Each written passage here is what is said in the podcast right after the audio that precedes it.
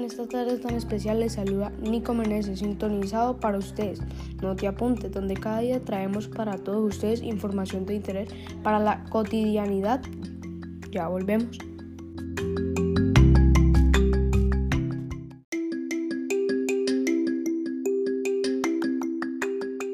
Mi gente, hoy es el 24 de mayo del 2021, no te apuntes. Tiene para ustedes como tema principal los protocolos de bioseguridad para la prevención y cuidado del COVID-19. Además les traemos unos tips muy útiles para que algunos de los productos que utilizamos rindan mucho más.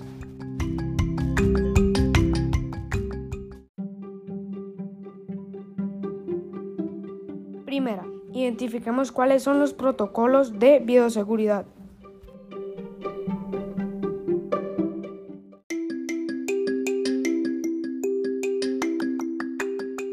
Tapabocas, alcohol, gel antibacterial, jabón líquido para las manos. Ahora con ustedes los tips.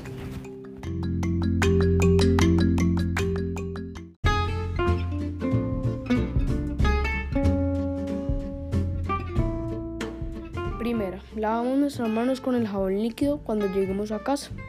Coloquemos el alcohol en diferentes atomizadores y que sea de uso personal para cada integrante de la familia. Y así evitemos el mal uso de la botella completa.